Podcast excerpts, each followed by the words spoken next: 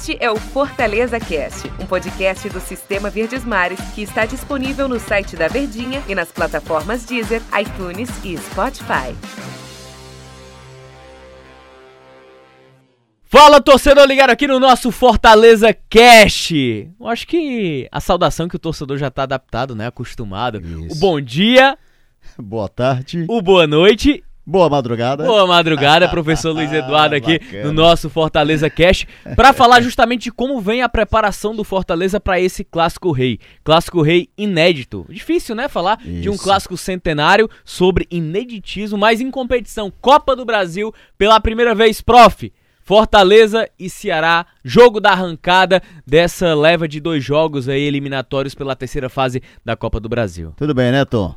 Não, é, tudo Ah. bem, tudo bem, professor. Tá certo. Já pensou, Jogo hein? inédito, É reima isso aí. jogo centenário, no dia do aniversário do rival. No dia do aniversário do maior rival. Isso tem que ser dito. Fortaleza. Isso tem que ser dito. Por quê? Porque o Fortaleza quer fazer a festa no final dos 90 minutos. Oh. Mas, como virá esse Fortaleza, hein? Fortaleza que já sabe, não terá o Benevenuto, a gente conversa já já sobre isso. Mas Fortaleza sabe também da importância de um resultado positivo, até porque não se define tudo logo mais. Teremos um outro jogo dia 10. Mas a estratégia, Tom, desse jogo do dia 2 Do grego, né? é, é que pode definir como será o jogo do dia 10. Como é que você acha que vem o Fortaleza para esse jogo?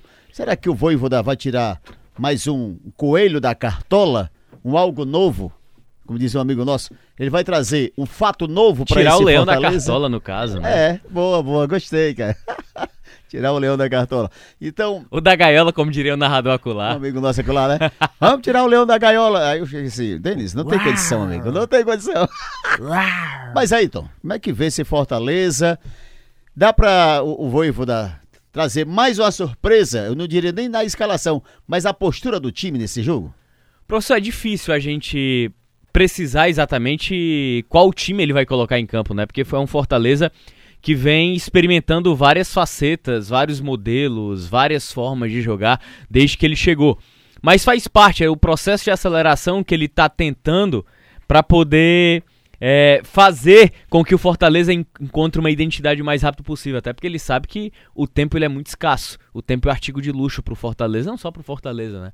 Mas pro futebol brasileiro de uma forma geral. E ele já veio encarregado de possivelmente chegar a uma final de estadual, já iniciar o Campeonato Brasileiro, Copa do Brasil de definição e em meio a isso uma certa maratona. Então ele vai combinando as estratégias.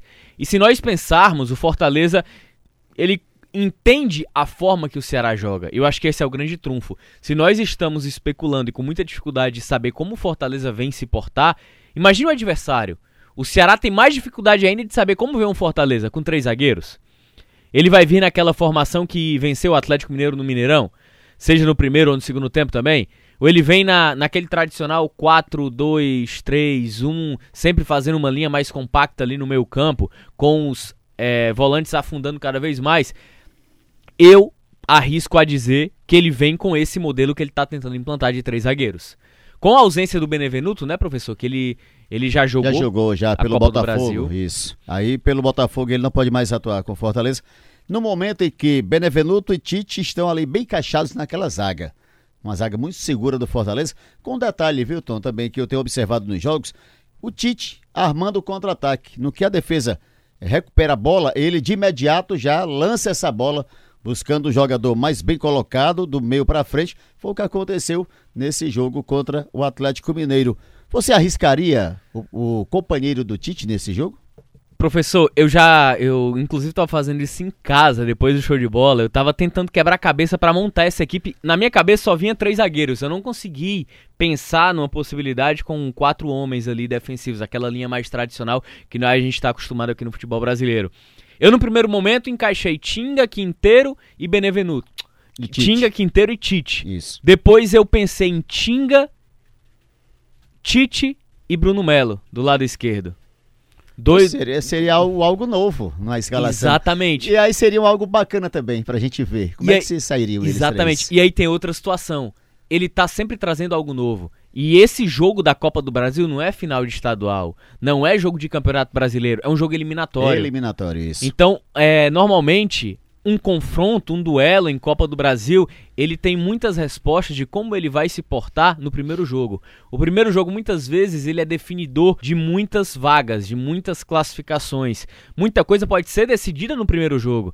Então, ele precisa de uma estratégia efetiva, inteligente e que faça com que o Fortaleza seja competitivo, não apenas competitivo, mas que ele possa vencer a partida, para que ele possa largar com essa vantagem. Não sei se esses três homens ele pode variar. E aqui, torcedor, só tô falando com a ideia de que ele vá com três zagueiros. Ederson e Felipe, eu acho que não tem o que pensar. Os volantes vão ser esses dois. Do lado direito, é, teimo arriscar que ele vai Iago Pikachu. Do lado esquerdo, a minha dúvida é Crispim ou David por aquele lado esquerdo, aquele, aquela, aquela primeira linha. Ou o próprio Matheus Vargas, que vinha jogando naquela posição. Mais à frente, David, Wellington Paulista e Robson.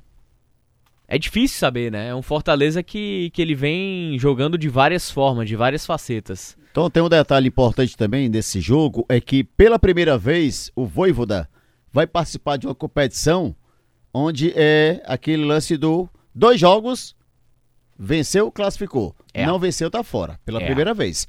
E aí, como você tá bem falando, é, ele precisa trazer um algo novo para essa partida. Qual seria esse algo novo para surpreender o Ceará? Novamente e chegar à vitória e aí chegar com vantagem no segundo jogo, né? Pensei em uma coisa aqui também. É, 3-5-2, não o 3-4-3 que eu tava pensando aqui, um 3-5-2, mas com David e Robson mais à frente, sem o Wellington Paulista, puxando o contra-ataque. Porque o Ceará é a equipe que precisa se provar em campo. É a equipe que vem atravessando turbulências e precisa jogar também. Da mesma maneira que o Guto não sabe como o Fortaleza vem se portar. Marcação-pressão. Com o David e Robson, eles se desgastam menos e você tem mais dinâmica e mobilidade. E aí você deixa o Matheus Vargas um pouco mais livre para pensar no meio, para encostar, afunilar naqueles dois. Sem esquecer do Iago Pikachu e do Crispim. É uma possibilidade também que ele pode buscar. Então, as possibilidades que ele, que ele nos deu, que ele nos mostrou de como montar o Fortaleza, elas são muito fortes, elas são inúmeras, professor. É, e ele tem boas peças para montar esse Fortaleza forte. É. Vai depender muito de como ele vai montar o Fortaleza. É, se mais à frente, o, Tite, o Tiga até falou, a gente batendo papo com o Tiga, ele, ele não acredita que o Fortaleza vá propor jogo. O Fortaleza vai fazer o jogo dele, Interessante. mas esperando também o Ceará por quê? Por conta da fragilidade do Ceará. Se o Ceará vai para o ataque, aí o Fortaleza pode se aproveitar disso com os dois jogadores velozes na frente, no caso o David e o Robson, também chegando ali na frente, depende também se vai ser o Pikachu, vai ser o Crispim, vai ser o Vargas, esse terceiro jogador chegando também como é. finalizador. Eu pensei em outra coisa também aqui agora, eu tô começando a viajar. Tá pensando professor. muito, amigo. Quinteiro do lado direito, Tinga naquela linha mais à frente que ocupou o Daniel Guedes na última partida contra o Atlético Mineiro, pensando nessa fala do Tinga, é uma possibilidade, mas eu acho ela bem remota. Tite e Bruno Melo lá do lado esquerdo. Bruno Melo, zagueiros. Bruno Melo mais, mais recuado. Exatamente. Sendo o terceiro zagueiro. Seria uma boa alternativa também para ele. Olha só a gama de possibilidades que o Voivoda nos dá. Ele pode ir completamente diferente do que a gente está pensando, ele é. pode mais uma vez trazer um fator novo. Porque como a gente está falando de jogo eliminatório, ele precisa de um fator novo também para tentar surpreender o Ceará. Tem outro detalhe também no, do, do Voivoda, é que ele estuda muito o adversário. Como vem jogar esse adversário. Ele sabe que o rival ele poupou jogadores no jogo contra o Grêmio, mas deverá colocar aquilo que ele chama de força máxima. E aí ele, o Voivoda estuda muito característica dos adversários. Jogadores do adversário que podem desequilibrar. Também em cima disso ele pode montar o esquema tático dele, não é isso? Que seria esse diferencial do Voivoda.